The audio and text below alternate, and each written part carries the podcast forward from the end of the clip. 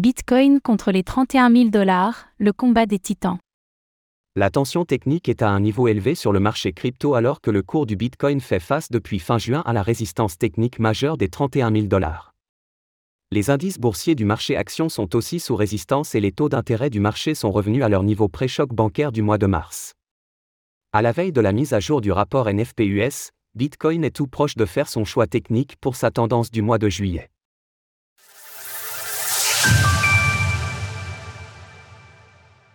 Les taux obligataires de l'État fédéral US sous très haute surveillance.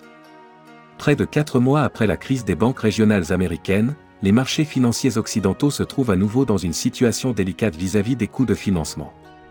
Le marché du crédit, le plus important de toutes les classes d'actifs en termes de stock de volume, voit ses taux obligataires retrouver leur niveau qui avait déclenché les faillites de certaines banques régionales américaines en mars, contraignant à l'époque la Réserve fédérale, Fed, à mettre en place un plan de liquidité en urgence.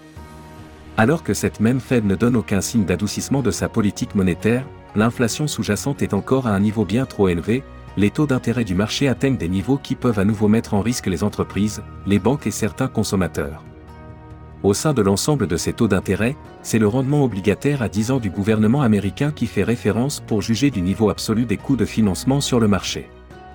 Depuis la mise en place des politiques monétaires restrictives des banques centrales occidentales, à chaque fois que ce taux obligataire a dépassé la mesure de 4%, cela a déclenché des faillites dans le système financier occidental, la valeur de ce taux d'intérêt est de 3,97% au moment où ces lignes sont couchées sur le papier.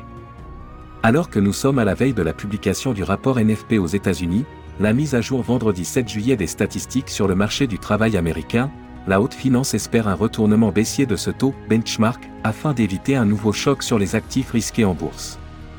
En ce qui concerne le cours du Bitcoin, le renversement baissier des taux obligataires au mois de mars avait permis une forte impulsion haussière et le dépassement de la résistance à 25 000 dollars.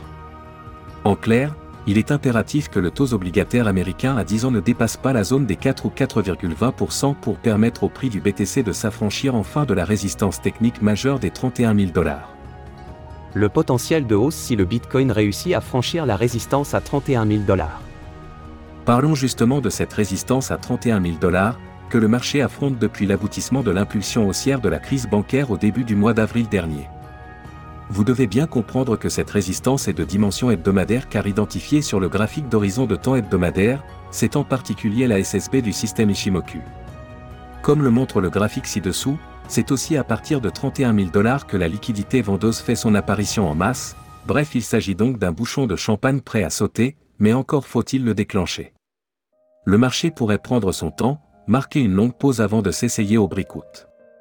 En revanche, soyez certain que le jour où cette résistance saute, alors le cours du Bitcoin filera vers les 36 000 dollars.